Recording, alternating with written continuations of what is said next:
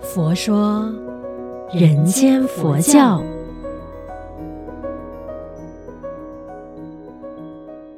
你好，我是主持人碧枝吉祥，佛法生活化，生活佛法化。那今天我想要来聊关于星云大师，呃，促成一笔字的这个因缘。那所谓的一笔字呢，其实就是星云大师一旦下笔写书法的话呢，他就不能间断。为什么呢？因为他的眼睛开始模糊的时候呢，他基本上如果那一个字一旦写的时候停下来，他就找不回那个呃停顿的点，再往下接。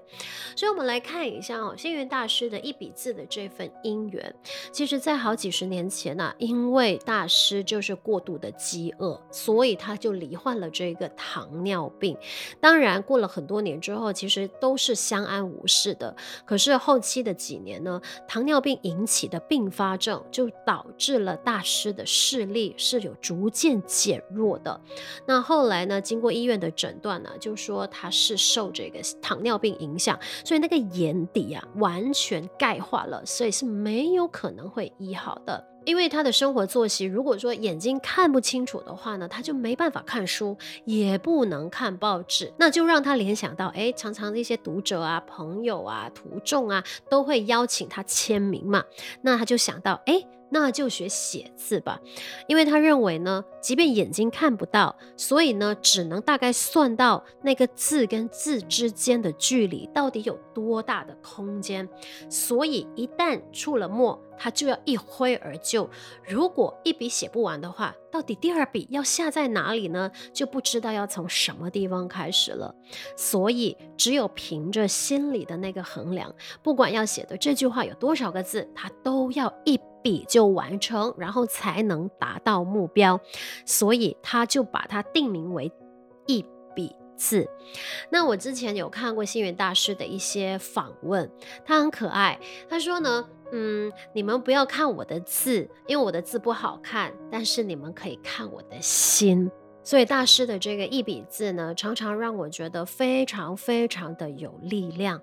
而呃，大师的一笔字呢，真的去到哪里都非常非常的受欢迎，而且也办了很多的这个展览到世界各地。那其实有一年，就是在二零零五年的时候呢，在马来西亚的国家画廊也筹办了一次“绝有情”墨迹展。而呃，我看到大师的。那个文章里面有分享过，其实这一个在马来西亚办的这个墨迹展呢，其实是途中瞒着他的，那就是等到一切准备好了，然后他们才邀请大师过到来我们马来西亚这边剪彩。他自己本身也觉得啊，吓了一跳，我的字怎么可以进到马来西亚的国家画廊展出吗？不过呢，他想到弟子们的用心，也不能不给他们捧场，所以呢，就这样子来到了马来西亚，呃，做这个剪彩。原来从那一次的开始之后呢，后来陆陆续续就在美国的伯克莱大学啊、西来大学啊，还有中国大陆啊一些的博物院啊、香港啊、澳洲啊等等国家跟地区呢，哇哦，展出了好多好多场，也就是陆陆续续在很多个城市呢办了这一些展览了。大师就会觉得说啊，每次他的书法到了哪一个国家、哪一个城市，他都觉得很像在做梦一样，也不相信说哦，真的有这么一回事。所以呢，他常常很谦卑，他也说我的字呢，承蒙众人不嫌弃，而能登上大雅之堂，实在是愧不敢当。他说：“如果一笔字要说有什么价值的话，就只是说出家那么多年以来，凭借一份与人结缘、给人欢喜的心，希望大家把我字内佛法的意义。”信仰的法喜给带回家，那就是我最虔诚的祝祷了。你看，大师在写一笔字的那份慈悲，真的展露无遗。所以我也是在想啊，如果有人是收藏着星云大师的一笔字的话，哇，那是多么大的福报跟一个美好姻缘呐！那我自己本身从大师的一笔字里面，我自己的体悟是什么呢？那就是一旦。我们开始要决定做好一件事情或一个任务的话呢，就不可以随便放弃。一旦开始了，我们就要持续，就好像一笔字一样。那例如说，我们可能在呃工作上、职场上要去完成一个任务的时候，他就不能呢随便说放弃。为什么呢？因为一旦我们自己说啊，我就放弃不做的时候，我们不晓得哈、哦，那个不做下去的决定啊，会影响多少人。多少的这个姻缘因此断掉，因为我们常常会觉得啊，哎呀，这件事情太难了，我就没办法持续，所以我就想要请辞或者是推掉这个任务。